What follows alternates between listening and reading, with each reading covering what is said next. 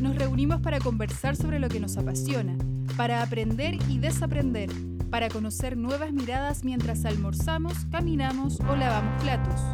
En este podcast indagamos en la diversidad de las experiencias pedagógicas. Encuentros del cuarto tipo con seres de otros mundos. Bienvenidos a un nuevo capítulo de Paisajes Educativos. Buenos días, buenas tardes, buenas noches, amigos, amigas, amigues de el podcast favorito de todos ustedes que nos escuchan y nos siguen una vez por semana, todos los miércoles, en general todos los miércoles, en una hora indefinida, pero de repente en la madrugada. Muchas veces los capítulos se estrenan 12 de la noche, 12.45, según me pille el horario, pero como por esa hora más o menos, de su podcast, Paisajes Educativos memorícelo, paisajes educativos, porque me he confundido y he dicho paisajes pedagógicos y Claudia me lo saca en cara, pero bueno, paisajes educativos. Como pueden escuchar esa risa, ahora vamos a tener que hacer aquí una, una, decir los apellidos, porque tenemos una invitada que también se llama Claudia, entonces hace cinco minutos atrás estuvimos debatiendo cómo hacerlo, para que no confundirnos y pudiéramos conversar. Entonces dijimos que íbamos a decir los apellidos. ¿Cómo estás, Claudia Araya? Bien, y Claudia es el nombre más popular de los 80, por si no lo sabías. Y por eso la Claudia de los 80 se llama Claudia. Así que no, es, un azar esto de que las Claudias invadamos el mundo. ¿ah? Estoy bien, eh, estoy contenta de estar de vuelta. Dos capítulos sin estar contigo, así que echaba de menos ese espacio de conversación. Así que estoy muy contenta y obviamente darle la bienvenida a mi tocaya, Claudia Sangüesa. Claudia, si te puedes presentar para que todos conozcamos quién eres, tu, título, en qué estás. Ya, eh, muchas gracias, Tocaya. Eh, bueno, yo me llamo Claudia Sangüesa, soy profe de artes visuales y trabajo en una universidad en haciendo clases en pedagogía en arte y otros pitutos varios de la vida. Sí, muchas gracias por invitarme, estoy contenta de estar acá con ustedes. Súper, súper. A mí me dio el dato Marcela Duarte, que está en México. La Marcela, sí. me espero que, me, que lo escuche. Yo creo que se lo voy a postear para que lo escuche. Y muchas gracias, Marce, porque fue, nos dio dos datos, y los dos datos muy buenos. El otro lo estamos ahí indagando porque es una escuela en México, un lugar súper particular. Entonces quiero averiguar bien sobre esa escuela para poder llamar y ahí contactar a las personas. Pero muchas gracias, Marcela. Eh, eso, em, el, programa de hoy, como ya escucharon, es una profesora de arte. Aquí somos dos artistas contra una físico, así que vamos a ver qué resulta de esto, de, este, de, este, de esta tertulia. nada de contra. ¿sí? Yo trabajo en la fundación, trabajamos con dos físicos, yo trabajo y un filósofo. Entonces, igual son conversaciones, muchas, muchas conversaciones de metodología. Súper concretas. Claro, sí. Y de la católica, y de la católica. Entonces, yo soy el único de la Chile que soy más divagador, que me voy por la rama y yo soy más el grano. El capítulo de hoy, como estamos con, somos dos artistas visuales que hacemos clases y que estamos en el mundo de la educación y, los pitutos varios, le puse los deformadores. Lo voy a explicar en breve. Es que porque era una, eh, una estrategia que yo ocupaba para tratar de darle un lugar a las artes en la cabeza de mis estudiantes.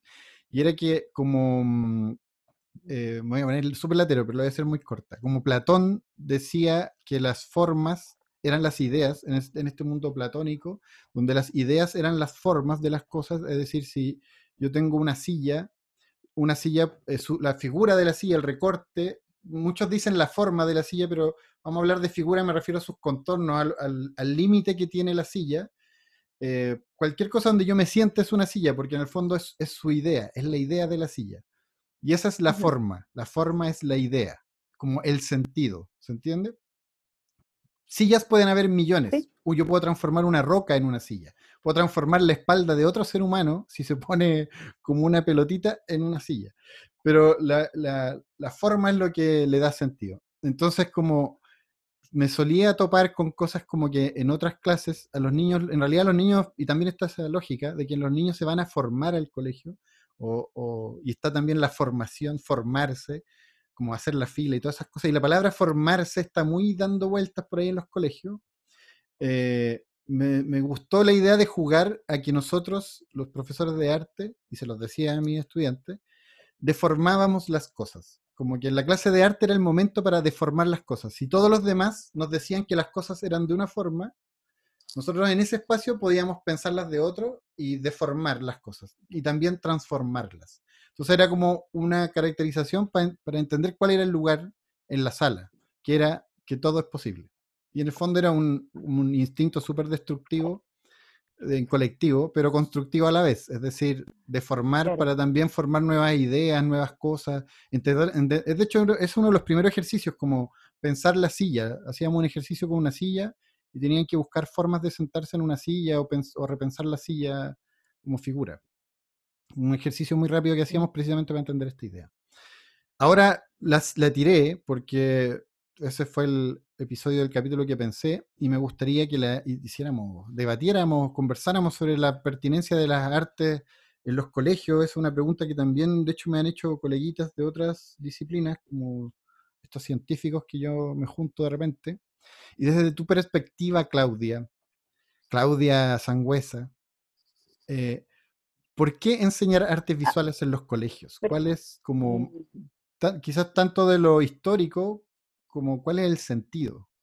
Oye, pero quiero aclarar algo, disculpa Claudia, pero yo tuve una excelente profesora de arte, yo tengo mi más alta apreciación, o sea, Marcia Estudillo, si me estás escuchando, eh, eras una diosa del arte, o sea, no sé. Eh, así que por favor no me mezcles en el mundo de los científicos que nombraste, porque yo de verdad tengo muy alta expectativa. Eh, de hecho, el ejercicio de la silla que nombraste también nos hizo esta profe, nos hizo ir a museo, investigación, o sea, el arte en una complejidad increíble. Así que eso quería aclararlo todavía porque tengo una expectativa muy alta de esta conversación también. Así que por favor, Sí, igual yo, yo digo eso como de, de, la, de la pregunta eh, no era para molestar, era en realidad porque una pregunta que le podríamos hacer a todos los ramos. ¿Por qué biología en los colegios? ¿Por qué matemática en los colegios? Sí, Pero como estamos aquí, claro, ¿por qué, como estamos acá, ¿por qué artes en, los colegios? Sí, eh, lo que dices, Carlos, igual es, bien común. En el fondo es porque el cuestionamiento de las asignaturas de arte, de los lenguajes artísticos en general, es eh, se da bastante, se da bastante a nivel político, también tú lo ves en la escuela cuando eres profe y te quitan las horas. Eh, está ese prejuicio que tú, del que tú hablabas antes de mm. que en arte no hacemos nada eh, o hacemos muy poco. Pero creo que mm, con los años, en la medida que ha avanzado el diseño curricular y Em, un poco también la formación de docente, eh, hemos demostrado en los profes de arte que eh, la asignatura sí hacemos muchas cosas eh, y que no, solo dibujamos, sino que también pensamos, leemos, investigamos, no sé, pintamos, hacemos instalaciones, nos mezclamos con otras asignaturas. Entonces yo creo que más que la, la, pregunta es por qué el arte en el colegio, eh, yo creo que es, eh, o sea, me carga esa pregunta, eh, porque creo que es como, es cuestionar el, la asignatura y es como cuestionar el por qué. Ahora, em, igual es, importante abordarla porque como te dije antes, el, siempre sale y, y arte y todas las como junto con educación física y otras cosas, eh, somos claramente áreas marginales. Ahora, los beneficios o los aprendizajes que tenemos, o sea, que tienen los estudiantes al nosotros guiarlos o, mediar en, su proceso eh, creativo, em, se relacionan mucho con lo que son las habilidades del siglo XXI, pues es un aprendizaje mucho más mm. em, completo, holístico, no sé cómo llamarlo, porque se supone que va en paralelo con varias áreas. Em, te puedo decir como las áreas curriculares que en el fondo, que son los ejes, que es, que uno es crear, el otro es apreciar o, o, o, también interpretar, generar pensamiento crítico, y el otro es difundir, es como saber comunicar tu obra. Ahora, eso es como lo que se espera, ¿cachai? Pero en general lo que pasa en la clase de arte, en una buena clase de arte, es que el estudiante eh, va más allá de eso, o sea, tiene hallazgo, eh, la idea es que a ti como profesor, o sea, yo siempre he pensado eso, eh, que los estudiantes, o sea, yo creo que tú lograste el objetivo lograr el objetivo no es tan difícil, sino que lo más peludo yo encuentro que es ir como a, algo que te sorprenda, a ti como profe, ¿cachai? A un resultado, a un hallazgo, como dice un amigo, em, que, que, puede ser, no sé, pues este alumno relacionó esto con otra cosa y generó una cuestión que en verdad yo nunca como profe me imaginé, ¿cachai? Entonces, eh, más o menos esa es la respuesta. Súper. Es interesante eso que dices precisamente como de de que el alumno haga algo que el profesor no se imaginó como respuesta. Eso, esa, frase, pienso en, los sistemas de pruebas en general, como que las pruebas están diseñadas de forma tal que el alumno va a responder algo que el profesor no, no se sorprende. Como no hay sorpresa en la evaluación, ¿cachai? Porque el profe de matemáticas mm. hace un ejercicio y la respuesta el profe la sabe de antes. Estoy hablando desde aquí, Claudia, tú agárrame a piedrazos de la medida en que puedas, pero, pero voy a que, en general, como las pruebas tienen esa cosa, como que no hay sorpresa, de hecho la idea es que responda lo que yo espero que responda. Entonces, muy también creo que desde esa perspectiva es muy interesante que el arte te pone en un lugar, mirándolo desde allá, de lo inesperado, de lo nuevo, de lo de lo, de lo fuera de lo común. Por eso yo ocupo esa metáfora en mis clases de la deformidad.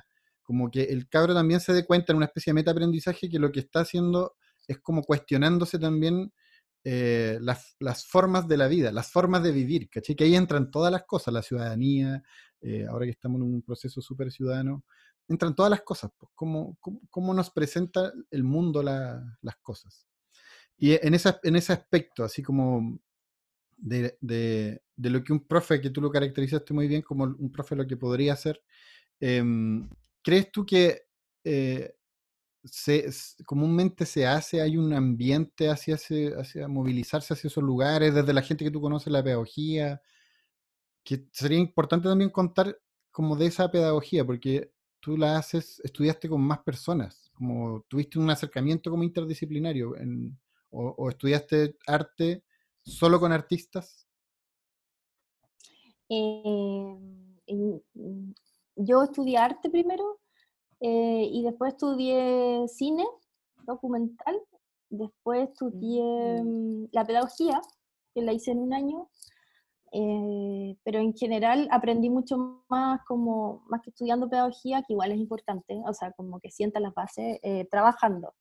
Ahí me puse a trabajar en, principalmente en colegios eh, del Estado, municipales, y también trabajé en colegios eh, particulares. Y después hice un magíster en comunicación y educación, y ese era interdisciplinario. Eh, entonces, en general, era muy, fue muy interesante. Y hace poco volví a estudiar un diplomado en metodologías cualitativas para la investigación social, que fue muy bacán. Em, entonces el trabajo interdisciplinario creo que lo vengo haciendo más específicamente desde que entré a cine documental, que en el fondo eh, ahí tú tienes que abordar diferentes temas y te puedes acercar a los temas desde diferentes perspectivas. O sea, recién ahí, porque obviamente vengo de una tradición como muy asignaturista, eh, también en la escuela de arte em, en general no hice tantos cruces, ¿cachai? Entonces esa, eso como esa visión la aprendí ya más, de viejita. Súper. Sí. ¿Y ahí consideras que hay un, debe quizás? O sea, yo, por ejemplo, entrevisté a alguien de la Universidad de Chile que estudió la pedagogía en la Chile y ahí en esa pedagogía convergen de diferentes carreras, pues, de diferentes licenciaturas. Entonces, em, Catalina me contaba, Catalina Olivares, la entrevista anterior, me contaba que ella em, le tocaba hacer trabajos con un profesor de física, supongamos, y otro candidato a profesor de, religión, supongamos, no sé, y tenían que, entre los tres, hacer un trabajo de una didáctica o algo. Entonces, como que se veía expuesta durante un año y medio a esos cruces, a pensar, a conocer las carreras de los otros. Creo que es súper importante esa, esa pasada de repente. Sí, y de todas maneras, yo hace poco también empecé a pensar, eh, a cuestionarme un poco qué es lo bueno de hacer esa, de la interdisciplina. En general creo que la interdisciplina te quita un poco los traumas o como los secos que tú podés tener ante las diferentes temáticas. ahí Como, no sé, por ejemplo, yo puedo decir que eh, soy súper mala para la física, a, propósito de que tenemos a, a, a mi tocaya acá. Entonces, ese, ese, ese, preconcepto que tengo de mí mismo y del aprendizaje y de, y de, cómo yo me acerco al aprendizaje me genera como un, una especie de trauma, no sé cómo decirlo, que coarta mucho el aprendizaje, ¿cachai? Entonces, nuevamente nos vamos a los límites, ¿cachai? Como cuáles son los límites, eh, desde donde yo me sitúo para aprender. Entonces, si expando los límites, si me creo en, el fondo el cuento de, de, que yo puedo entender ese fenómeno físico, de que yo puedo hacer otras cosas, eh, sin necesariamente haber pasado por todo el, como el camino de, de estudiar física, eh, yo creo que está ahí al otro lado. Sí. Claro, tiene que ver con las, con las, creencias que tienes de la disciplina, cómo te dispones al aprendizaje, te cierras y la sinapsis se muere también, porque eso es lo que pasa después, que uno se cierra a ciertas disciplinas y el, el cerebro se, se congela ante un, un, estímulo, ¿verdad? Sí, de todas maneras, sí, esa, esa, esa idea está buena.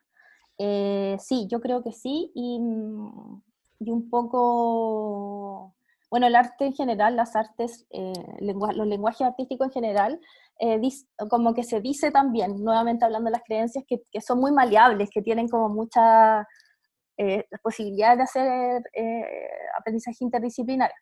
Pero yo creo que eso también se produce, ponte tú, con la física o con las matemáticas. Lo que pasa es que tenemos, personalmente tengo más desconocimiento de, de como todas las áreas, pero, pero sí creo que, o sea, en un momento yo en la universidad tomé un ramo de matemática que era, no era matemática cartesiana, sino que era como en círculo, y eso como que me abrió un mundo gigante, mm. Entonces, creo que ese acercamiento a la transformación y a lo maleable eh, eh, se puede dar en todas las disciplinas, sin, sin desconocer la idea de que también uno tiene que estudiar no sé, pues de manera como bien acuciosa lo que, en lo que va a trabajar. Claro, sí, exacto. Sí, exacto, porque eh, también te da un lugar, pues, o sea, eh, la interdisciplina sucede en la medida en que, se juntan diferentes lugares, como si no es un trabajo disciplinar nomás, o sea, estamos todos en la misma vereda, si no ocurre esa disonancia es porque estamos en la misma vereda y estamos hablando lo mismo, es como no, no, no, no necesariamente juntar por los opuestos, pero si juntas dos disciplinas y las pones a discutir sobre conceptos o cosas, va a llegar a cosas mucho más interesantes y, más complejas que, simplemente pensar desde la misma vereda. Claro, entonces podríamos como caracterizar un poco o redondear esta idea para ponerle una rejita al jardín, de que enseñar artes visuales en los colegios, más allá de una discusión súper histórica o qué sé yo, eh, tiene un lugar importante porque em, permite, o sea, es un lugar de expansión en realidad, como para las, debería serlo, ¿no? ¿Puedo, puedo caracterizarlo así o no? Como para la mente de los niños. Digo, una expansión más juguetona, más, más lúdica, más... Sí, yo creo que igual porque igual en los UTP no nos pescan tanto, eh, por, lo menos en mi experiencia docente, eh, tenía igual la capacidad de hacer muchas más innovaciones, ¿cachai? Como didáctica, eh, articularme con profes. Eh, y, y, también es súper importante mostrar esas innovaciones, o sea, el hecho de como hacer un magíster paralelo a estar estudiando y tener ese como feedback eh, es súper importante porque generalmente uno, o sea, no, no, no puedo hablar por todo, pero generalmente el profesor de arte está solo o está con otros colegas, entonces eh, que tienen poco tiempo, bueno, hay muchas dificultades, pero en general ese feedback de la didáctica, de cómo te resultó, todas esas cosas son súper enriquecedoras para, para, el trabajo docente y es muy necesario como trabajar en eso. Ahora quiero decir otra cosa de la interdisciplina, que es lo que te dije antes, que es como mi bandera de lucha. Eh, que muchas veces la interdisciplina se confunde con otras cosas que, por ejemplo, lo que yo más he visto eh, en, formación docente y en, trabajos de los estudiantes es que eh, es un poco lo que tú decías, que como que no se ve desde dos lugares o desde tres lugares el problema, no se aborda como de manera más holística, más, eh, no sé, pues, punta, relacional, sino que más bien el ramo de artes o el ramo de lenguaje está al servicio de otro problema, que ya se, que se abordó ya y se solucionó y ya está cerrado. Lo digo porque muchas veces tú ves eh, trabajos que los profesores dicen que son interdisciplinares y los directivos también y, y, en general toda la gente, pero en realidad es un, eh, finalmente es un póster o una infografía eh, sobre un tema, no sé, por pues, el cambio climático, ¿cachai? Eh, pero pensar sobre el cambio climático desde las artes es algo totalmente diferente, ¿cachai? Porque la infografía, la, la, infografía sí, es una técnica, tú puedes aprenderla, pero el pensamiento artístico no, no, se relaciona siempre con la técnica. Bueno, nosotros lo sabemos. Claro. Excelente, sí, me encantó esa, esa distinción porque es muy necesaria. Eh, eh, entrevistamos en el capítulo 5, 7, por ahí de la primera temporada a... Eh, uy, se me olvidó el nombre, perdón, perdón, perdón. Y de hecho trabajamos con ella, a mí se me, que, que lata que se me olvidó el nombre, es que hay mucha gente, pero Victoria Velarde, de la Católica. Y ella es, es bióloga y ella, su, su tema o su asunto, y el capítulo era sobre interdisciplina y hablamos mucho de esto, como del enfoque, como que una persona que quisiera ser interdisciplina tenía que tener como su, su perspectiva clara, como su disciplina muy clara. Y lo complejo precisamente era eso, que tú como que por no tener claridad de cuáles son los límites o cuáles son, no los límites, sino que la frontera de, tu campo de estudio, si no tienes claro esos, esa, esa frontera hasta dónde llega, eh, fácilmente te pueden arrasar otros campos de estudio. O sea, si te junté con el profe de matemática, por la tradición que tiene la matemática con la PSU y toda la tontera, el tipo puede pasar, yo lo he visto un montón de veces en trabajos con, con grupos, equipos docentes, donde ahí hay que meterle, como hacerle barra al profe de arte o, ponerlo en conflicto para que tome postura, porque si no pasan de largo nomás y él termina rellenando lo que, eso, pues llenando la ficha, recortando letras, pegando palos de, de maqueta, no sé. Entonces, es importante eso, relevar los conceptos, de poner a discusión, en discusión los conceptos finalmente. Que tiene que ver mucho quizás ver con la abstracción, con la capacidad de abstraerse de tus propios conceptos, como si en la matemática, a ver un concepto, eso que dijiste tú, el cambio climático, por ejemplo, claro. El cambio climático como idea, como gran idea, abordado de la ciencia ya tiene varias respuestas, pues puedo buscar paper y encontrar, pero eh, mirado desde una perspectiva como desde las artes visuales, es otro el conflicto y son otras las preocupaciones en otro lugar y quizás no hay tantos papers y si lo googleo quizás no encuentro tanto. Entonces es interesante que se abre una ventana para una especie de conocimiento nuevo, no, no podemos ser tan así como que estamos inventando las cosas, pero, pero sí eh, pensar desde, una, desde cierta autenticidad que, le podríamos llamar. Qué bonito mm lo que estás diciendo, me, encanta. Está súper bueno como caracterizarlo así. Claudia, ¿cuál es tu percepción de esto que estamos... Antes que, siga mi tocaya, quiero, quiero decir que estas no son ideas mías, sino que son ideas de, mucha gente, mucha gente con la que uno trabaja y salen ahí como para no sacarme la autoría. Claro, es que no podría, tendría que como decir de las ideas, de vamos a decir, de las ideas que estás trayendo a, la conversación. Eso, eso. está mejor. Mejor, ya, súper. Eso, claro. Sí, es que me quedé pensando en esta figura del profesor de arte, que desde el trabajo que yo hago, que acompañar a colegios también, siempre nos pasan las capacitaciones que están todos los profes, eh, ya están por ciclo, el primer ciclo, están los de media, cada uno tiene sus discursos, eh, pero el de arte, el de educación física, como tú bien lo nombraste, y el de música, dependiendo del colegio, están aparte. Y como que siempre tenemos que adaptar, o sea, nosotros hablamos de técnica instruccional, entonces igual es una conversación transversal, pero siempre está cuestionado y de hecho tuvimos que abrir como líneas por lo mismo, para el profe de educación física, para el profe de arte, porque eh, era muy evidente que estaban muy suelos, entonces em, cuando tú empezaste a hablar eso de que estaban solos y que finalmente era muy bueno estudiar para tener un feedback desde la academia, por ejemplo, el trabajo que tú haces para cuestionarte estas cosas, como que no sea cosmético, sino que desde la competencia, eh, desde la interdisciplinaridad, como el ejemplo que tú trajiste, no sé si podrías como armarnos una, una imagen para que las personas que nos están escuchando puedan empatizar con el profesor de arte en la escuela. No entiendo muy bien la pregunta, como una imagen ah, de, de otra situación. Sí, por ejemplo, eh, eh tú, nombraste, a ver, eh, dijiste el UTP no pesca tanto, el profesor de arte a veces, muchas veces está solo, eh, si quieres tener feedback de tu trabajo tienes que estudiar. Entonces, no sé si hay, otra figura u otra declaración que pueda caracterizar lo que tú ves o lo que tú viviste como profesora de artes para que los que nos están escuchando puedan entender y empatizar con un profesor que está en la escuela hoy, hoy en día o ha vivido en el sistema escolar, eh, cómo vive ser profesor de artes hoy día. Perfecto, sí, ahora lo entendí. Gracias por la aclaración. Em, sí, yo creo que igual estoy poniendo ejemplos que yo viví y que también sigo viendo con mis estudiantes en práctica. Bueno, ahora todo cambió, pero cuando era presencial, eh, sigue habiendo conflictos así, pues, como, como eso, eso de estar como apartado solo y de no tener tanto la vista del UTP. Eh, otra cosa que pasa en el ramo es, es como, a ver, que puede, que puede ser un conflicto, eh, tiene que ver a veces con el proyecto educativo de los colegios, que el ramo, como dice Carlos, es un ramo transformador, es una asignatura que te, te puede puede dar para que se generen conflictos cuando tú en un colegio católico alguien hace una performance de, no sé, por la Virgen María. Eso también lo he visto y igual es súper interesante.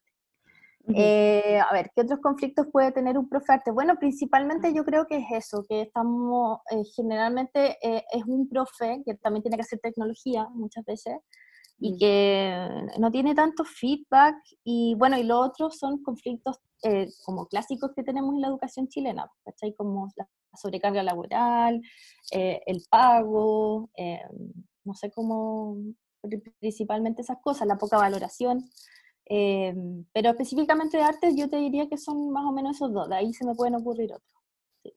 Sí, ahí también pasa como el fenómeno del profe taxi, como el profe que hace arte, porque como son dos horas a la semana, eh, mm, sí, pues, también en un colegio donde yo hacía clases había tres profes de arte, yo hacía 10 horas, partí haciendo 20, pero después terminé haciendo 10 horas. Y 10 horas para mí estaba bien, como que mientras menos para mí era mejor porque estaba metido en muchas otras cosas, pero para los otros profes eh, significaba ir a la escuela no sé cuánto, ir a la otra, estaban mm. en cuatro colegios diferentes haciendo clases, y eso también no eh, cuesta mucho en esa lógica. elaborar un trabajo como en un continuo, como una proyección más a largo plazo. Pero claro, son como conflictos de los horarios, las cargas horarias, son ahí como varias cosas mezcladas. Súper. Sí, igual tengo que aplaudir muchos ejemplos que he visto y un poco como decía Claudia, hay unos profes de arte, la, gran, la gran mayoría de las colegas son para sacarse el sombrero y, y, a pesar de que tienen todos estos conflictos, han sabido cómo sobrellevar y ajustar un sistema propio para poder, no sé, pues tener el feedback, hacen exposiciones, eh, no sé, pues hacen ahora, no sé, pues Padlet con, con la, como el resultado de su trabajo. O sea, el, la cantidad de creatividad que hay para como salir de eso, eh, yo también como que la aplaudo porque no se quedan como un poco en el rol de víctima. O sea, yo admiro a esas personas sí. No te preocupes, no te preocupes. Sí, está, eso lo hablamos en la preentrevista también, como, eh, como de, porque tú tenías como cierto resquimor con la conversación, como no nos conocíamos, como de caer en esos lugares comunes, como de, como de más que victimizarse, como culpar al Estado de todo, como caer en el típico lugar común, que yo le decía a Claudia que yo no tenía 20 años, que quizás si tuviese entrevistado a los 20 hubiésemos hablado media hora de eso, pero no, pues la idea es como de proponer o como uno desde la experiencia como abrir eh, luces, como eh, señalar puertas, caminos, ventanas que a otros profesores les permitan, bueno, también, como hablamos de esta soledad, no sentirse solos, como que no sentir que yo mm. estoy haciendo en mi escuela, en Limache, algo y soy el único que lo está haciendo, sino que hay más gente haciendo cosas con las cuales me puedo contactar en grupos de Facebook, en Instagram y puedo como, yo invito a los profes a atreverse a, conectarse, como a, a, llamar por teléfono, a mandar WhatsApp, a hablar. Ahora que estamos en esa, está genial que sea como más fácil, la gente está más dispuesta a hablar, parece. Ojalá que dure Sí, hablar con, como con gente de región, sobre todo, eh, bueno, ese es otro tema, la región está, está bien carente muchas veces de profes de arte, sobre todo yo he trabajado harto con Aysén y ahí faltan especialistas.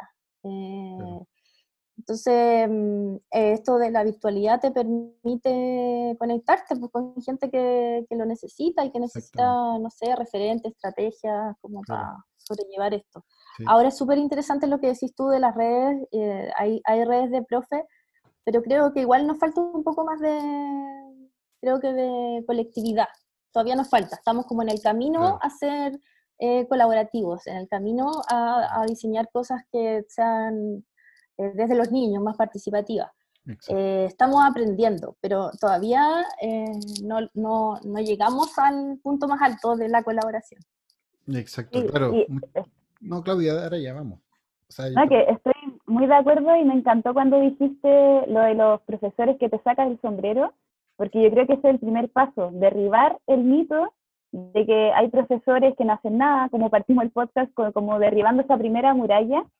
Y el llamado también que hacemos siempre en todos los capítulos es ese, y por eso traemos a personas que están en terreno o que han visto el terreno y que eh, traen ejemplos, porque, o sea, cada vez queda más evidente que directivos y profesores están haciendo lo máximo posible y están trabajando todas las horas para que los estudiantes aprendan independiente de la disciplina. Así que me encantó cómo partiste eh, pero sí nos falta, nos falta para el trabajo colaborativo, nos falta para la red, pero yo creo que estamos avanzando para esa línea, así que... Claro. Hay un cambio cultural, de todas maneras. Sí, un, cambio de todas maneras. Claro. Aprovechando que estamos hablando de redes y de conectarse y todo eso, voy a hacer una mención breve a las redes sociales de Escuela en Acción, que son Instagram, Facebook, Twitter. O sea, la sesión pasada también, la grabación anterior con Catalina, también hablamos del Twitter que yo no, no tengo Twitter, cuenta Twitter, ¿ustedes tienen cuentas de Twitter? Sí, sí, yo también me he estado metiendo estas últimas tres semanas. ¿Y, eh, activa eh, o, no tanto, más, más mirando, más leyendo? ¿Cómo activa? yo... Como de postear, de opinar en Twitter, como claro, como que en ah, Twitter la gente opina mucho. No, yo, no, yo retuiteo cosas nomás, pero pero Twitter es como hater, siento, es como eh, la gente odia y, la gente se desata, eh, eh, igual es, es, cargado, es súper cargado. Y el símbolo es un pajarito, tan buena onda, uno si mirara el sí. tipo diría, oh, qué lugar más lindo, es como un árbol donde nos vamos a comunicar. No, sí. Mentira, sí. Pero también por eso es interesante, pues, como que veis un poco más lo que está pasando. Y ahí en el Twitter, claro, tenemos un Twitter activo donde, claro, no, tomamos una posición más como observando en este mundo donde están todos tirándose bombas, nosotros miramos. En el Twitter Desconexión tomamos palcos, retuiteamos cosas. no, por ahí deslizaremos alguna opinión, pero siempre en, plan de colaborar. Y Instagram, claro, Instagram, fama de buena onda. Bueno, ahora TikTok le robó esa fama, o como que todos los niños están en TikTok, o la gente más joven. Sí. Pero Instagram igual mantiene como el perfil del emprendimiento, harto emprendimiento, de dulces, manjares, cositas. Y nosotros, bueno, tenemos la fundación donde le damos mucho bombo a nuestro podcast, que es un, espacio que creemos muy válido y muy creemos y tratamos de hacerlo lo más interesante posible. Y las cosas que vamos haciendo, tampoco nos gusta tanto eso como publicitar todo lo que vamos haciendo porque siento que hay intimidad ahí, ¿ah? como que con los colegios con los que trabajamos, que son varios, hay un grado de intimidad, entonces como siento que hay como una responsabilidad y como de no exponer tanto con quienes trabajamos, más que nada por ello, no sé, es como a mí me da cierto pudor eso. Pero sí, hay muchos colegios con los que trabajamos. Y eh, nosotros, esto Claudia, este Claudia, mira, Claudia busqué para precisamente eh, derribar el mito, porque Claudia ha sembrado la duda en las últimas sesiones que nos hemos juntado. Yo, yo no Claudia está sembrando la cizaña de que preguntándose, ¿será verdad esto de que el podcast se escucha en tantas partes o la página, qué sé yo? Y claro, nosotros tenemos Google Analytics que te dice, te muestra un mapa, te pone los lugares y uno pincha y te dice de, de dónde. Puede ser que no hayan escuchado una mm. vez pero igual no escucharon ahí. Ahora me, no me, dice cuántas veces han escuchado de qué lugares, pero tendríamos que saludar a Paraguay, a Uruguay, Argentina, Colombia, Honduras, México, Perú, Estados Unidos, China, Inglaterra, Australia, España, Francia, Austria, Bélgica, Alemania, Suecia y quizás cuántos otros lugares más que se han sumado dentro del poco tiempo en esta semana. Y muchos lugares de Chile, Viña del Mar, Punta Arenas, Concepción, Talcahuano, Penco, Tomé, no sé, ahí tendría que nombrar muchos lugares. Eh, que escuchan el podcast y que también en, en, podcaster, en la cuestión de Spotify, también da cifras y da lugares, entonces podemos saber bien desde dónde nos escuchan. Y claro, tiene, como, como que se expande y, eso. Nos gustaría, sí, más que nos, nos, nos, dieran más feedback por Instagram, como de, de, las preguntas, porque nosotros tenemos una sección que mm, vamos allá, me di esta vuelta para llegar a ese lugar, Claudia.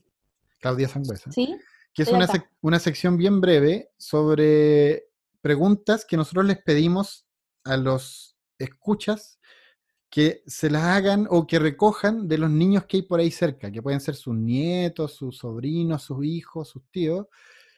Y esas preguntas, perdón, sus sobrinos, y esas preguntas que hacen estos niños las recojan, las anoten por ahí en el celular y las posteen en Instagram o nos manden por como mensaje para nosotros hacerle esas preguntas, que esas preguntas de los niños son tan eh, complicadas a veces de responder, eh, a nuestro invitado. Entonces te vamos a someter a esa tortura de una pregunta de niño.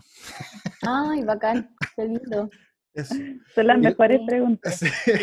pero son quebramates, ¿eh? son quebramates.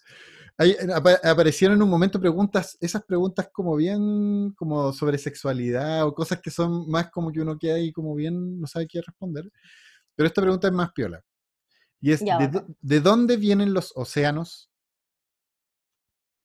Chuta, no, qué difícil.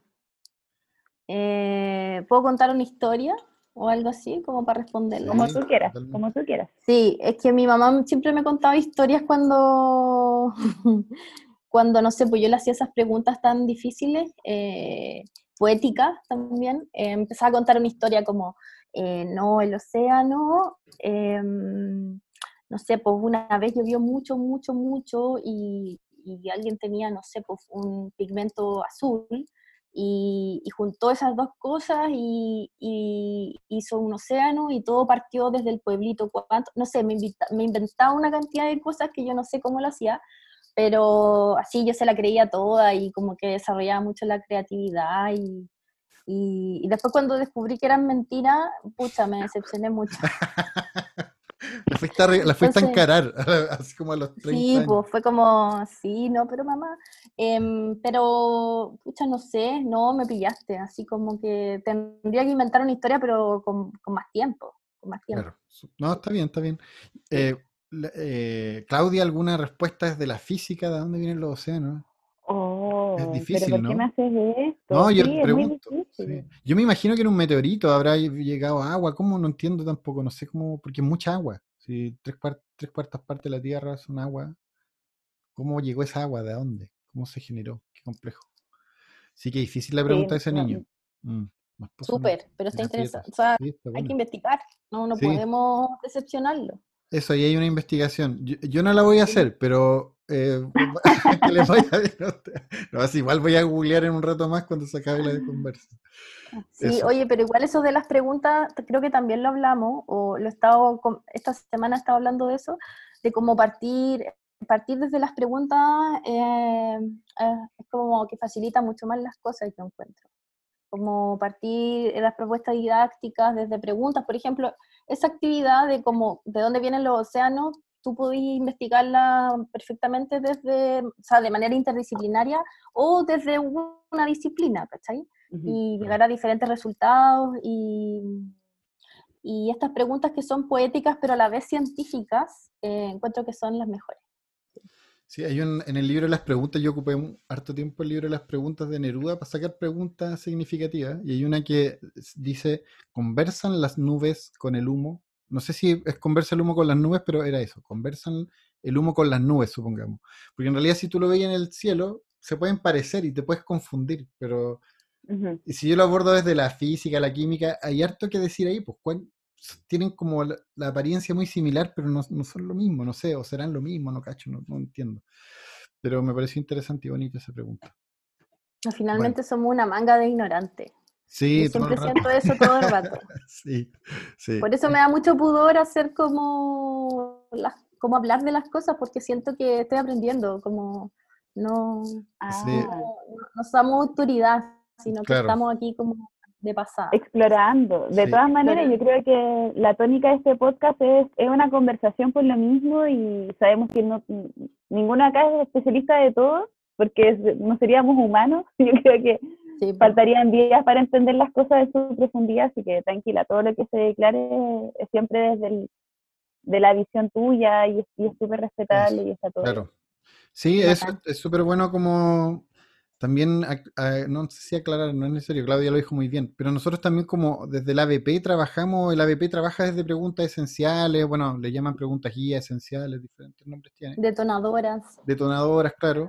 Eh, y, es, y siempre lo hablamos con los profes también, como de todas las disciplinas, como que mm, tú puedes con una pregunta, más que dar una cháchara de media hora sobre lo importante del agua, con una pregunta puedes hacer que todos se pongan a pensar en diferentes cosas sobre el agua y sea más, más activo, porque es como que te mueve, te moviliza, te deja, como lo que pasó recién, pues, sobre el océano, como que los tres fijos que estábamos pensando en qué responder si no hicieran esa pregunta.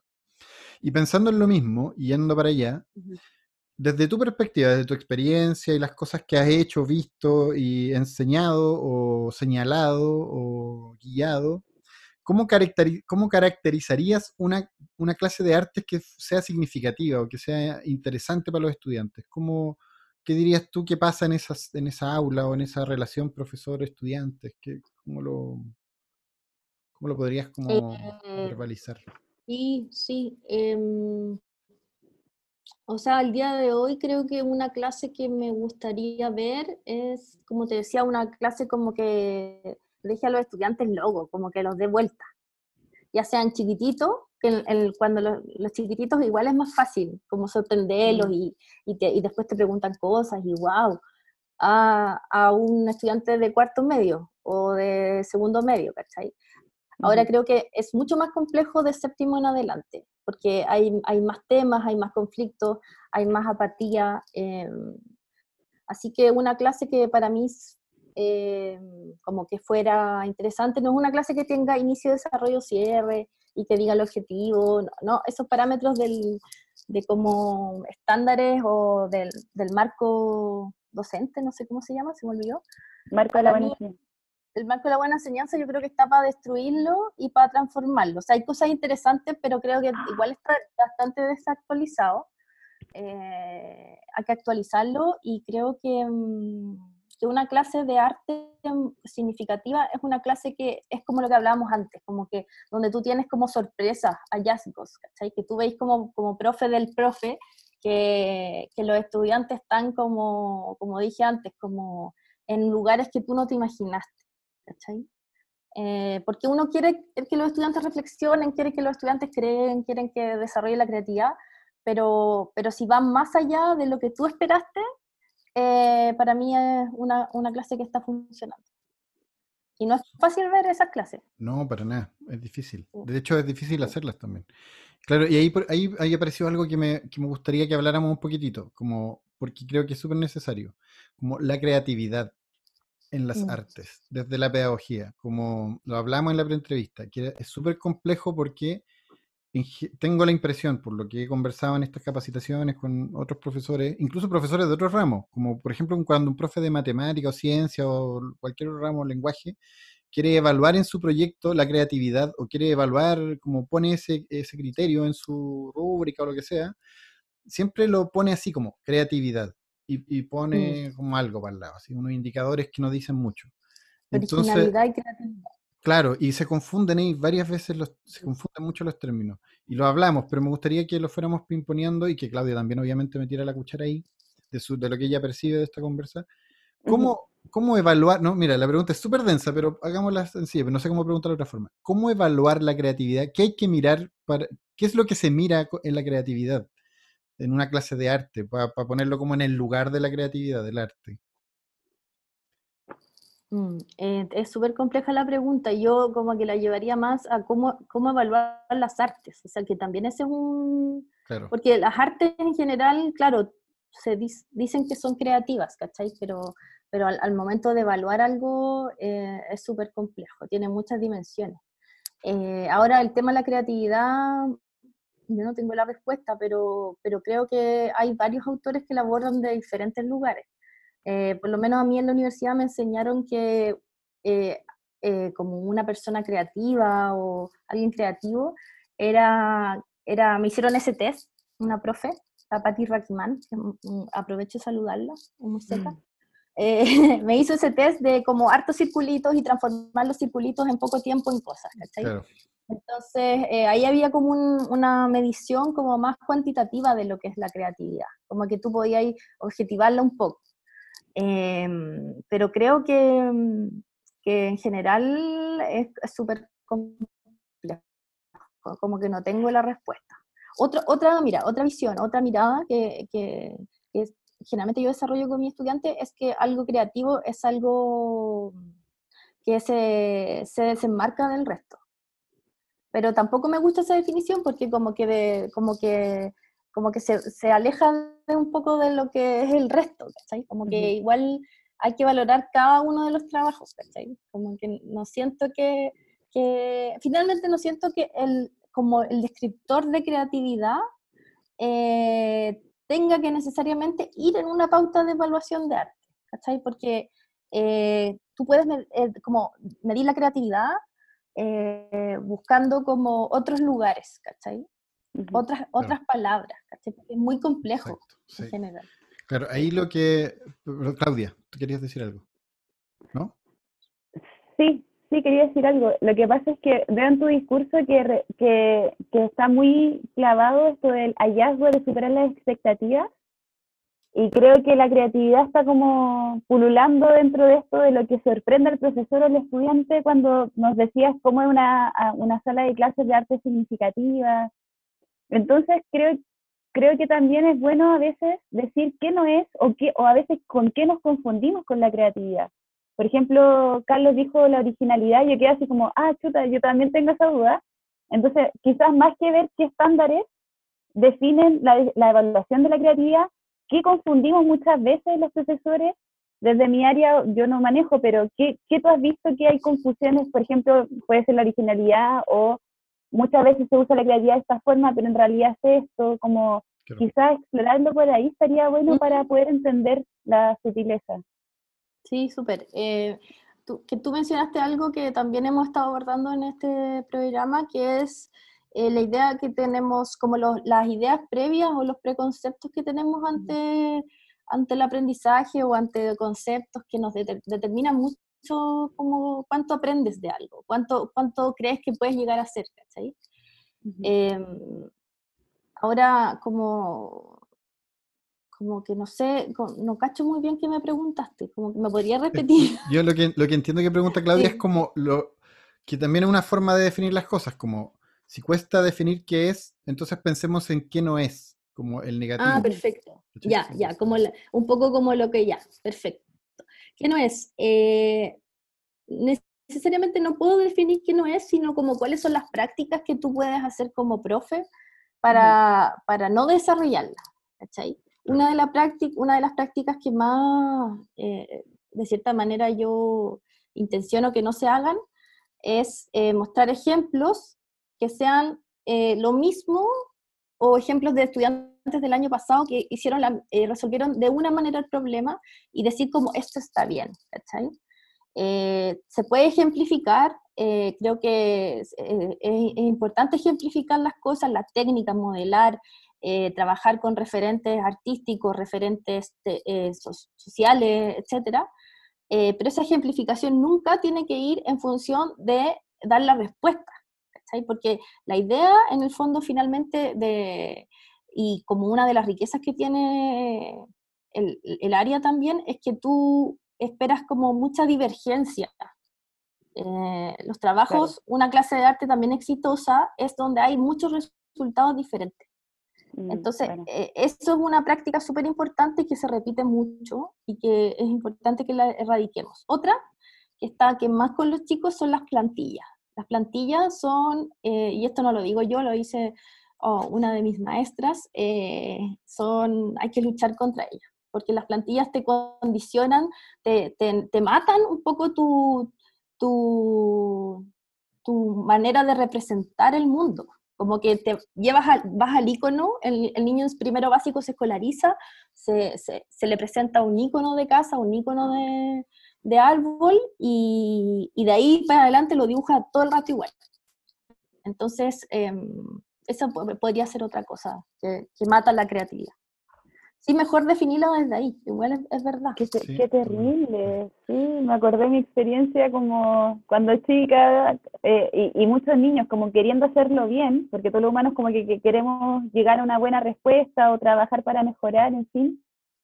Eh, claro, pues, la respuesta correcta era calcar, habían unos, unos tipos de calco o la plantilla, pues Y ahí te genera un concepto de mundo que tienes que obedecer lo que te, te está pidiendo. O sea, Claro. sí. Me, me un poco el ejemplo, perdón. De hecho, es, interesante eso porque por, por, algún, por esa razón el, el logotipo mm. de cierta casa comercial que vende productos de, para la casa como herramientas, Sodimac, no lo quiero decir para no ser, eh, ya lo dije. Ah, funciona, para que, no lo crean. Funciona también porque tiene los colores primarios y tiene la forma, la figura de una, de una casa, de esta representación icónica de la casa. Entonces funciona perfecto. Todos la entendemos, es como muy universal en esta lógica muy, muy del, del, del, del, icono, del diagrama. Igual es interesante porque los iconos eh, son, o sea, en ese sentido los iconos son más profundos que esa como concepción tan esquemática, porque los iconos son pues, mucho Más, más, más interesantes. Pero claro, las plantillas son un asunto. Yo iba a decir algo, se me olvidó. Voy a decir lo que antes iba a decir. Iba a decir dos cosas. dale, dale, Claudia. No, que ahí se junta nuevamente con la, idea de la deformación, ¿cachai? Como que uno no busca eh, formar al estudiante en un tipo de mirada, sino que, que él la desarrolle, ¿cachai? Claro, claro. Eso es mucho más importante. Claro, exacto, sí, súper. Estamos, puede ser que quede el título del episodio, ¿eh? estamos, estamos, hasta el momento estamos en consenso. Ahí lo discutimos, ahí lo discutimos al último. Iba a decir que em, lo que yo he revisado de literatura o, visto por ahí, y que también lo apliqué en un momento porque me, bueno, luego de revisar literatura y cosas, paper, un montón de cosas, fue eh, eh, como una perspectiva de la creatividad, como tú decías, Claudia Sangüesa, en dimensiones, como que la creatividad son diferentes dimensiones que en conjunto eh, dicen de una persona en su despliegue que es creativo. Y, esas dimensiones eh, pasan por diferentes como, eh, como criterios o, dimensiones que en realidad apuntan a cosas súper concretas. Por ejemplo, por lo que tú decías, como el pensamiento divergente. El pensamiento divergente es como una dimensión. Es que alguien que es capaz de... Otro ejemplo que también le decía a mis estudiantes para tratar de explicarle el pensamiento divergente era como, mira, si yo te, si yo te digo a ti, alumno, enojado, estoy en una clase, esto le decía a mi alumno, hiciste una cosa que no correspondía dentro de la sala y yo te echo de la sala y te digo, ya, Juanito, salga de la sala. Y Juanito camina por el pasillo, toma el, pasillo como del profe y sale de la sala. Eso es lo que haría cualquiera de nosotros, ¿cierto? Hacerle caso al profesor y seguir el camino. Pero Juanito, si fuera divergente, saldría por la ventana. Empieza, empezaría a trepar por las mesas y sale por la ventana o se da una vuelta en círculo, o recorre todos los puestos, mesa por mesa por el lado, se da las tremendas vueltas para salir por la puerta igual, pero se da otras vueltas para salir por la puerta. Es como buscarle, como, ya entiendo lo que me está diciendo, quiere que salga de la, de la, de la, de la sala, pero no le voy a dar en el gusto, voy a salir a mi mm. manera. ¿Cachai? Como, me gusta, ya sí voy a, te voy a hacer caso, pero no tanto. Es como esa actitud a mí me encanta. a mí sí, está buena. Me gusta mucho esa actitud. Eh, sí, ahí, se me ocurre inmediatamente un, un tema súper importante para la creatividad que es, eh, es más bien político, que tiene que ver, bueno, todo es político, todo lo personal es político, dice. Eh, que, que, es la libertad que tiene el estudiante ante, ante, ante como los, los inputs que tú le das. Como si tú a ese estudiante le dices como, Pepito, salga, salga por la puerta eh, generalmente en un ambiente coercitivo, más directivo de aprendizaje, el estudiante no va a atinar a hacer nada más. O sea, porque tiene susto, porque generalmente eh, como que lo están educando así, ¿cachai? Eh, pero si está como, me imagino, como en un ambiente más de confianza y como, un poquito con que tenga más libertad, ahí sí se le pueden ocurrir esas respuestas, ¿cachai? Claro. Como que creo que, que el miedo eh, en el sistema escolar nacional eh, es algo que cuarta mucho la creatividad. Claro.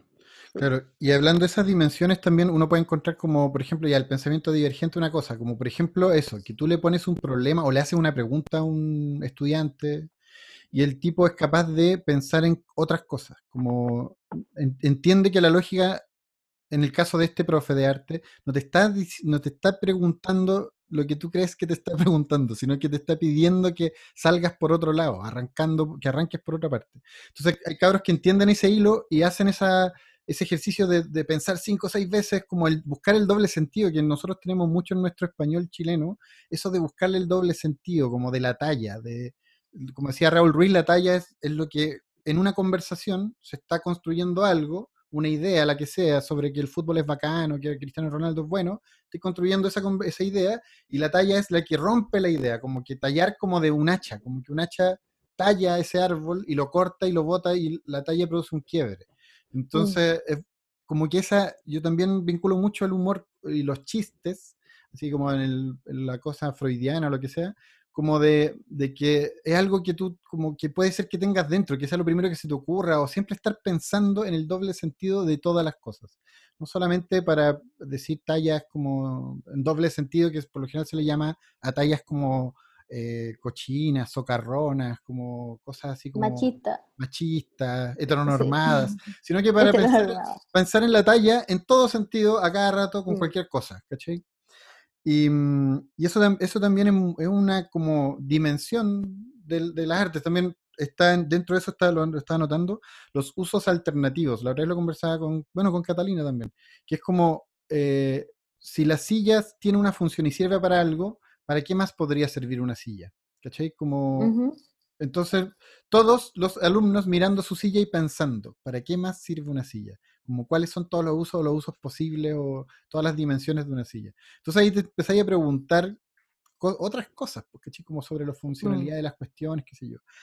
No sé, el pensamiento crítico, una dimensión súper usada en todo, pero el pensamiento crítico también es una dimensión que se puede evaluar dentro de, estas dimensiones que estamos nombrando para decir, mira, esta persona es creativa porque tiene pensamiento divergente, eh, tiene, eh, piensa siempre en usos alternativos, que tiene mucho que ver con pensamiento divergente, tiene pensamiento crítico, sabe comunicar también lo que esa divergencia la sabe comunicar. También, porque una cosa súper importante que lo, vi en, en una charla, es que tú puedes ser muy creativo, pero si no, si no haces, o sea, es típico cuando uno habla con alguien y un amigo X y, y esta persona es capaz de, se le ocurren 100.000 ideas, pero si no es capaz de hacerlas, en el fondo tampoco es creativo, porque no es capaz de romper esa barrera que tiene que ver con construir las cosas. Como yo mm. puedo tener una idea súper descabellada sobre algo, pero si no me obstino, si no creo en esa idea, si no empujo, que es una actitud en el fondo, si no eh, le pongo ganas y le pongo corazón y la hago, eh, no, se está, no se está construyendo, no se está haciendo visible esa creatividad, no, se, no está mm. siendo carne. Por lo tanto, no es solamente una idea o un proyecto loco, la creatividad es en realidad realizar esa locura. ¿Cachai? Como mm. no puede quedar en la idea, no, no puede quedar en la, así en el aire, ¿cachai? Como tiene que ser realizado. Sí. Igual a eso le agregaría un poco a partir de la conversa como el contexto. Porque yo creo que un profe eh, en general, e, esto obliga a todos los ramos, eh, no puede enseñar algo que, o sea, no puede evaluar algo que no está enseñando. Y en ese sentido, un espacio coercitivo, escolarizado, eh, es muy peludo, o sea, quizás sí, por, por contra, contradicción, pero es muy peludo generar ese ambiente que tú estás describiendo como para que el estudiante específicamente genere, o sea, o sea creativo, ¿cachai? Eh, por, eso eh, es muy importante como, de cierta manera, el verlo como de manera, como, como lo estáis viendo tú, en el fondo es multivariable, ¿cachai? Tiene mm. que ver con la propuesta didáctica, tiene que ver con el enfoque del profe que tiene sobre las artes o sobre el, el, aprender, tiene que ver con el contexto, tiene que ver con el proyecto educativo del colegio, ¿cachai? Y ese proyecto educativo es político, ¿cachai? Siempre es político. El enfoque del profe también, siempre es político. Entonces, eh, como diciendo, es, me encanta esa, no sé de quién es, pero eso de que lo personal es político me encanta. Sí, creo que es una loca que es feminista. Sí, es, un discurso feminista, de hecho. Como contra, o sea, no contra, sino que es una relectura del espacio íntimo también, porque en Grecia al menos el espacio doméstico se mm, estaba relegado a los esclavos y dentro de esos esclavos era la mujer la esclava y el que tenía el espacio para deliberar era el que podía ser libre, era el que tenía plata o los medios para tener estos esclavos haciéndolo doméstico. Y de ahí viene la mm. palabra idiota, por ejemplo. La palabra idiota, el, sufijo y el prefijo, el prefijo y el sufijo es, viene de idión, que, que de ahí viene idioma también, o idiosincrasia, que es lo propio. Idión es lo propio. Entonces el idiota mm. es el que se queda en, lo propio, el que no es capaz de abrirse a lo demás, sino que el que se queda en lo propio. Entonces, claro, como estos políticos, entre comillas, esta gente, estos ah, hombres aristócratas que tenían plata como para ir al ágora a, hablar, a deliberar, a opinar, no eran idiotas porque estaban en ese espacio de deliberación de puro hombre. Entonces, la palabra idiota es súper, tiene esa connotación como en lo doméstico que el feminismo le fue entrando así con todo, que me parece súper bien, porque claro, el espacio íntimo es un espacio político, súper político, sobre todo si, en el, si tiene este origen de esclavitud, ¿cachai? Como súper mm. La verdad, yo, yo me, me, declaro como feminista, pero eh, recién mm. estoy leyendo textos feministas. O sea, y estoy, vuelta loca, ¿cachai? Pero, pero no cacho tanto de feminismo, la verdad. Ahí hay otra cosa interesante, mm. es que si tú, bueno, tú, los dos estudiamos arte, al menos en la Chile, estudiar arte era puros hombres. Estudié, bueno, primero puros artistas hombres y la otra, toda la literatura, la literatura estética, la mayoría es de puros hombres. Y, en mi caso de la Chile, Francia. Pura Francia, puro Francia. Los años 60. Claro, entonces tenéis como una, perspectiva, un molde de, sobre el arte. O sea, si solamente te quedáis ahí, salís con una perspectiva del arte, del arte como que el arte comienza en Francia, termina en Francia y son puros hombres que hicieron cosas en esta época, no sé, o que solo los franceses piensan sobre arte, no sé. Claro, hay que derribar todo eso, no solamente el patriarcado. Sí, creo que se está, se está derribando, estamos, estamos en, ese, en ese... Otra cosa de la creatividad que me quedé pensando es también trabajar desde la economía de recursos. Como que eso es súper importante. Cuando tú hablaste del ejemplo de la silla, es, es totalmente mm, un ejemplo donde ese recurso que tú utilizas eh, eh, lo puedo utilizar como una herramienta o como un recurso, pero es universal, ¿cachai? En todas partes hay sillas, ¿cachai? La del Instituto Nacional están pegadas. Y pero igual interesante podía hacer algo. Sí, pues, igual podía hacer algo. Porque todas las cosas son despegadas. Claro. oh, qué buena esa, qué buena esa. Sí. Qué buena, mira, no cachaba. No, eh, pucha, dan ganas de seguir conversando hasta el infinito, porque pero hay que cerrar. Pucha, lo siento, Claudia. A mí me está, yo creo que está muy entretenida la conversa. Y, está mm, muy buena. Sí, o sea, a mí me, encanta. Y voy, iba a decir una cosa que es lo mismo que tú dijiste. Creatividad de nuevo. Otra dimensión podría ser la autenticidad, que es lo que decís tú. Que en ABP se habla de la voz del estudiante, que es que los, las respuestas, lo que decís tú, de la diversidad. Eh, y ahí aparece eso que también dijiste tú muy bien, caracterizaste como, como que se confunde con la originalidad, que también puede ser, pero es como mira, si todos respondieron esto, en arte es mucho mejor visto, es más interesante el disidente, ¿cachai? Como el que hizo algo que el resto no vio. En el fondo es que ese sujeto o sujeta o hombre, mujer o ella miró algo que el resto no observó. Entonces, eh, ¿cachai? Como ese gesto que hizo ese niño, eso es también una demostración de creatividad, tiene, tiene que ver con si nos ponemos a escarbar de repente en el camino o en el recorrido que hizo ese niño, lo vinculó con algo personal. Él, asumió una postura personal frente a la solución y, quizás el resto no, eligió una postura más institucional, es decir, desde cómo nos han mostrado el mundo, yo respondo lo que otros me han dicho que debo responder. En cambio, este otro niño, el de la disidencia, el excelente en arte, respondió lo que él, a lo que, desde su perspectiva, desde sus conflictos, desde sus dolores, desde su ausencia, Habló desde él, o desde ella, o desde ella. ¿Se entiende un poco eso mm. de la autenticidad? Sí, sí, pero creo que igual hay que hacer una acotación relacionada a eso, que es el enfoque que, que tú tienes como profe, o sea, desde dónde te paras, ¿cachai? Como si tú estás en un enfoque expresionista, tú quieres que el niño se exprese y que trabaje eso y, y la creativa va desde ese lugar, ¿cachai? Pero si tú estás desde un enfoque de la cultura visual eh, o, o, más de la pedagogía crítica, eh, sí, tú esperas que se exprese, pero que esa expresión sea crítica, que sea cuestionadora. Entonces es súper importante em, identificar el, eh, desde dónde uno está trabajando. Generalmente no son puros, son mixtos. Claro, no, sí, sí, sí. Lo que te digo yo como de dimensiones en las que uno puede pensar para evaluar la creatividad es como... Y hay muchas más, lo que pasa es que son las que me acuerdo ahora, pero eh, voy a que la creatividad no, de, no, o sea, por lo que he eh, averiguado, no debiera ser un criterio en sí mismo, como que yo pongo en la rúbrica creatividad y para el lado pongo tres eh, indicadores, no sé, que apelen a la originalidad, por ejemplo. Porque no estoy evaluando, no es solamente eso, es mucho más complejo que ser, o, también tendría que yo decir como profe qué es ser original, ¿cachai? También tendría que estar definido, porque esa rúbrica es un instrumento de comunicación con el estudiante, porque el estudiante debería leer la, la, rúbrica y entender qué es lo que le está pidiendo el profe. Y si yo le digo a alguien, sé original, vale la respuesta que el, el, cabro te pregunte o la niña te pregunte, ya, pero ¿qué es ser original? Pues, como, ¿a qué me estáis pidiendo? Como, Es súper válido que te digan eso. Sí, de todas maneras.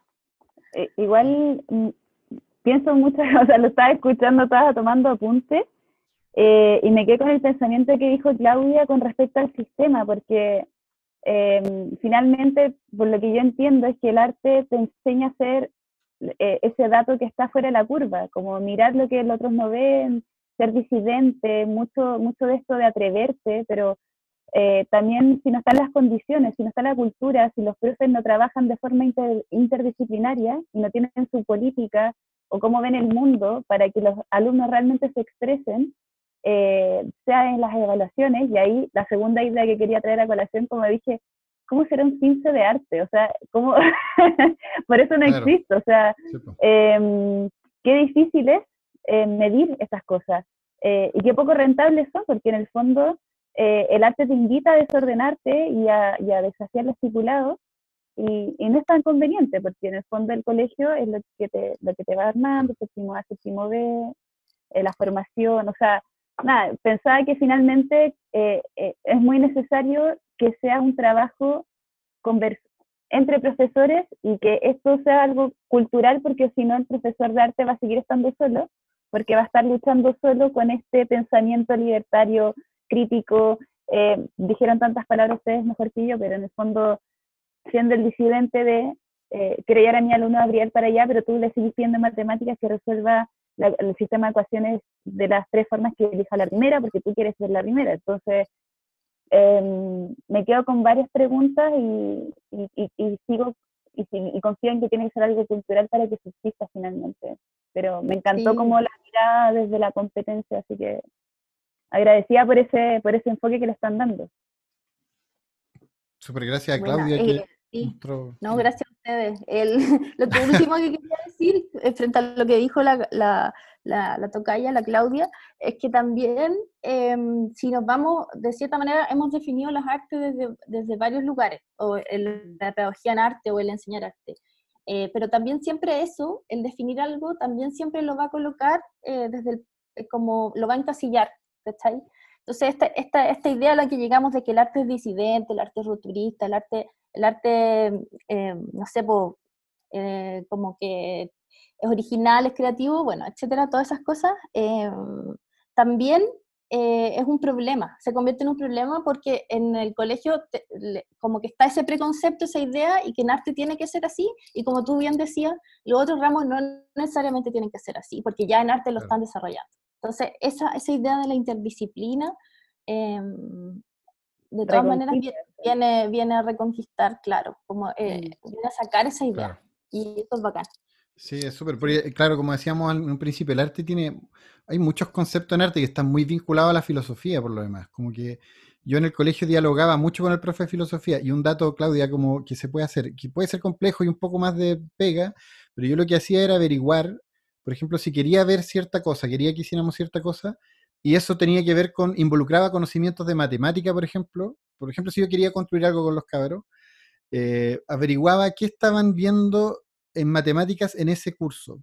Y veía el libro del profe de matemáticas. Como lo iba a buscar a la biblioteca, el libro de contenido, y veía qué era, o me, me meto currículum en línea y veo qué es lo que tiene que ver el profe hablo con el profe en la sala de profe, le pregunto, me hago el leso, oye, ¿qué estoy viendo con los cabros de sexto básico? Estamos viendo no sé qué cosa, bla, bla, bla, listo, ya me sirve. ¿Vieron proporciones? Sí, lo vimos el, semestre pasado.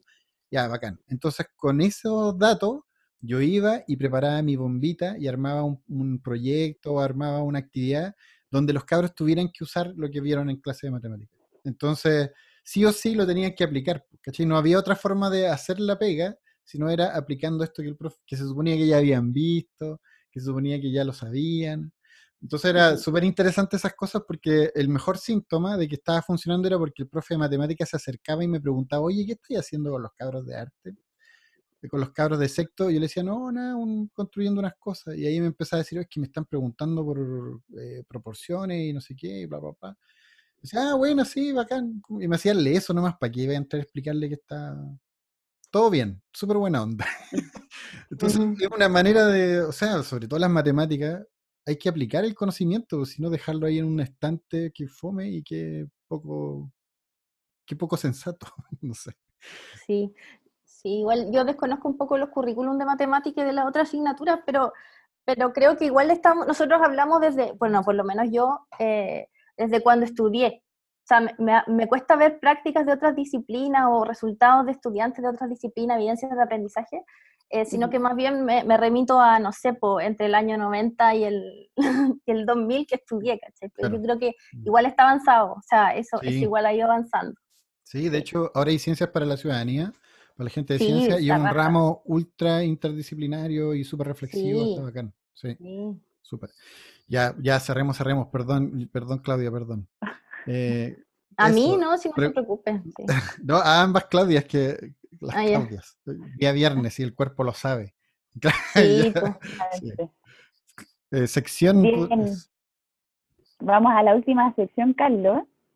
Y esta sección, ya he dicho antes que una de mis favoritas, porque la más favorita es la pregunta de los niños. Sí, ya vimos la, la belleza, estaba buena, ¿no?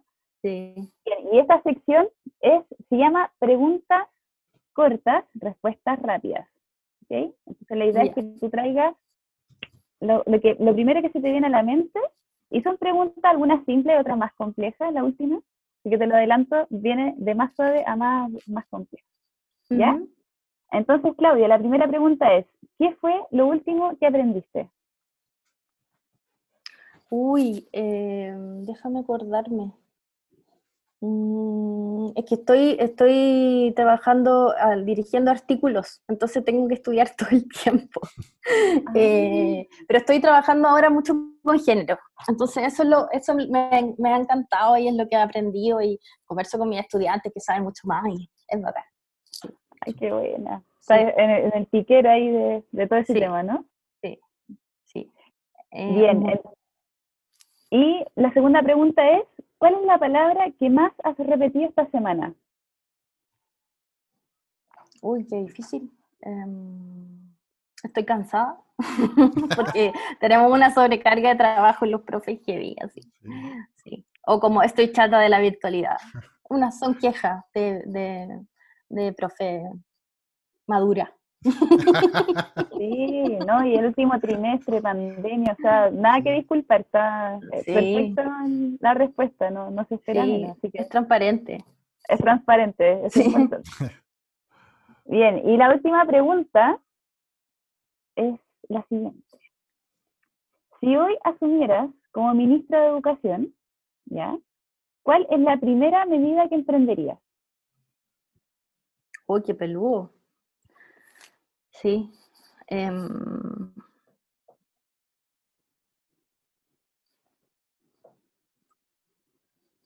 chuta. Eh, creo que, eh, no, pero eh, como que, bueno, por experiencia, te, puedo decir que igual en el ministerio hay problemas de comunicación muy grandes. O sea, hay un sistema, hay una gestión del, tanto del conocimiento como de las comunicaciones, sobre todo, eh, que, a, mi gusto tiene que mejorarse mucho más. Entonces, eh, eh, contrataría la mejor agencia de, no sé, pues intervención empresarial. Igual lo haría muy desde la empresa o desde el Estado, no sé. Averiguaría alguna empresa o alguna fundación que pudiera hacer una intervención gigante a nivel comunicativo dentro del ministerio, ¿cachai? Para que mejore la comunicación tanto de yo con mi colega o, o desde el ministro al, a la persona que le abre la puerta. creo que mm. eh, eh, por experiencia te puedo decir que, que hay que partir de ahí. Qué buen abordaje. Yo creo que una de las respuestas más creativas, ah, voy a utilizar la palabra, pero siempre es como, ¿no? Em, no sé, el lucro en la educación, eh, tablets para los niños. Y tú hiciste algo que es mm que es finalmente coordinar. No es, que no, es que no hayan cosas, sino que no están conversando los puntos para que las cosas funcionen más aceisadamente. De todas maneras, tiene que haber más diálogo y, perdón que te interrumpí, eh, Carlos, eh, también un poco lo que decía Carlos del, del lenguaje de los chilenos, cómo, cómo nos comunicamos. O sea, es bacán el recurso que usa Raúl Luis de, de, lo recursivo, de la talla y todo, pero muchas veces eso igual se presta para malos entendidos. Entonces hay que ser consciente de la riqueza, pero igual hay que como que tener esa doble, ese comodín de, pucha, quiero comunicar bien mi idea, Como, y, quiero decirte las cosas a la cara, pero no quiero molestarte, ¿cachai? Eh, te estoy diciendo algo porque quiero que mejores, ¿cachai? porque en el fondo mm, es un espacio profesional. Entonces cuesta como, quizás no tiene que ver tanto con la comunicación, no sé, pienso en como en situaciones en las que me he enfrentado como asesor, me carga esa palabra, pero como acompañante de procesos, también hablamos de eso, que la palabra acompañante también es bien fea, como decir, hoy soy acompañante. Sí, es una carga cultural. es difícil, sí. Claro, pero de, claro, de la comunicación, como en el fondo igual es entender que el espacio de tu trabajo es un espacio profesional, donde las cosas que se dicen ahí, como en los futbolistas, quedan en la cancha, quedan en el espacio profesional, no es personal, es, mm. es porque tenemos funciones, tenemos cosas que hacer y, lo que tú estás haciendo está un poco entorpeciendo mi labor, entonces tratemos de ponernos a dialogar para, que funcione bien lo tuyo y lo mío, ¿cachai? No es que yo quiero que lo, mío no más funcione bien. Súper. Eh, igual tiene que ver con el diálogo, que eso ha aparecido harto. De hecho, el diálogo... Sí, lo colaborativo. sí, harta gente nos ha dicho del diálogo. De hecho, apareció la idea de un mesón gigante y todo el mundo sentado hablando de educación. Súper. Sería bonito. Sí, bonito. Eh, eso, muchas gracias Claudia, muchas gracias Claudia Araya, muchas gracias Claudia Sangüesa, con Claudia Araya ya retomando los podcasts, ahora viene uno con donde estés con Martín nomás y yo desaparezca. Y Claudia Sangüesa, muchas gracias por tu tiempo, tu disposición. La pre-entrevista fue súper larga, costó remarla, costó comunicarse ahí, pero la sacamos adelante. Al último fue muy fluido. Al último fue muy fluido y eso me gustó y de hecho eso fue lo que tratamos de rescatar para esta conversación como de hablar de lo que nos sentimos cómodos de hablar, que en el fondo es lo que hemos hecho, lo que hemos experimentado. Muchas gracias, Claudia por Sangüesa. Estuvo, creo que estuvo muy eh, dinámico el episodio. Espero que les sirva a los profesores de arte, sobre todo, y que dennos feedback por Instagram. Eh, eso mismo, eh, recomiéndennos gente. Si conocen eh, profes la raja o de repente profes que tengan sistemas para evaluar la creatividad súper buenos y, una, y rúbricas y lo que sea, recomiéndennos para nosotros darle este espacio para que muestren, conversemos de las cosas y aparezcan y más gente las conozca. Eso, que últimos minutos, entonces Claudia, podrías saludar a quien quieras saludar, ya saludamos a Marcela Duarte al comienzo, a quien tú quieras. Porque Ay, sí, la Marce. No, la Marce, una gran una gran artista, una gran ahora diseñadora, ella también tiene un abordaje inter y transdisciplinario de las cosas, entonces, no sé, la quiero mucho y la admiro mucho y, quiero ir mm. volver a México a, estar con ella. A Porque he muchas veces. Ay, sí, no. Oh, México me encanta. yo de México conozco el Chavo nomás. Lo único que conozco de México es el Chavo, entonces me imagino que México es como una ah. gran vecindad con una pileta al medio y con Don Ramón. También, sí, también. Te, vuela la cabeza México, tiene todo. Tiene historia, gente diversa, comida exquisita, barata, ¿no? Es, todo lo que uno quiere en la vida. Sí, Marce, una gran pintora. Marce es una gran pintora, perdón, quizás es un secreto que sus mm. amigos más nuevos no conocen, pero Marce es una pintoraza. sí, pintoraza. Yo tengo un Marce Duarte chiquitito acá. Excelente. Eh, guárdalo, atesóralo porque esa pintura es... Va a valer. Sí. Oye, no, muchas gracias a ustedes por invitarme. Eh, como dijo Carlos al principio, igual eh, como que yo soy extra tímida y como más como para adentro es parte de mi personalidad, pero, pero sí tengo muchas cosas que decir, entonces eh, es bueno como la invitación y el ejercicio al que me invitaron, así como que igual creo que tengo que desarrollarlo. Así que gracias. Súper. Nosotros eh, la idea de este programa es que dure muchas temporadas, entonces sería bueno reencontrarse en el futuro y, y, dar como nuevas, nuevas conversaciones. Sí, nuevas miradas. Sí, porque uno cambia. Yo te aseguro que el año pasado hubiésemos hablado otras cosas. Eh, de más, los mismos temas hubiésemos dicho otras cosas, sí. Súper genial. Muchas gracias a todos. Fue un capítulo muy simpático, muy bonito. Yo cambié el orden de mi oficina, me encantó. Se siente diferente, así que estoy muy contento. Cambió mi perspectiva. Yo le quería dar un ánimo a toda la gente, estamos en el último trimestre de este 2020, eh, que aprecien las cosas que ya hicieron hasta este punto y ya empezar a cerrar sobre todo los colegios que ya están pensando en el 2021. eh, ver cómo es que cierran el, año, pero creo que traer cosas nuevas a esta altura eh, causa más ansiedad que otras cosas, así que la invitación es como ya a ir cerrando y tomándonos las manos y, y, hacer un recuento, porque estoy segura que muchos han desplegado su creatividad dentro de toda esta adversidad. Así que mis saludos para todos aquellos y aquellas profesoras que están en este minuto muy cansados para darles un ánimo en estos últimos meses. Estamos a viernes 25 de septiembre. Antes solíamos decirlo al comienzo, pero lo vamos a decir al final. Entonces queda como los deformadores, ¿no? Como las les deformadores. ¿Lo dejamos así el episodio, no? ¿O se le ocurre otro nombre? No sé, ahí la Clau tiene que decir. Ella es la, invitada. ¿Has decidido? Sí, anoté algunas palabras, pero creo que está bueno deformadores, sí. Sí. Deformadoras. Sí, le voy a poner con X, le voy a dejar con X, ¿puede ser o no? Eso, sí, bacán. ya, genial. Abrazos, abrazos, sí, abrazos a las artes visuales, a la pedagogía. Es algo entrañable. Nos vemos en el próximo, nos vemos, nos escuchamos en el próximo episodio con otro invitado sensacional. Abrazos. Chau, chau, chau, chau, chau, chau, chau. Chao. Chao.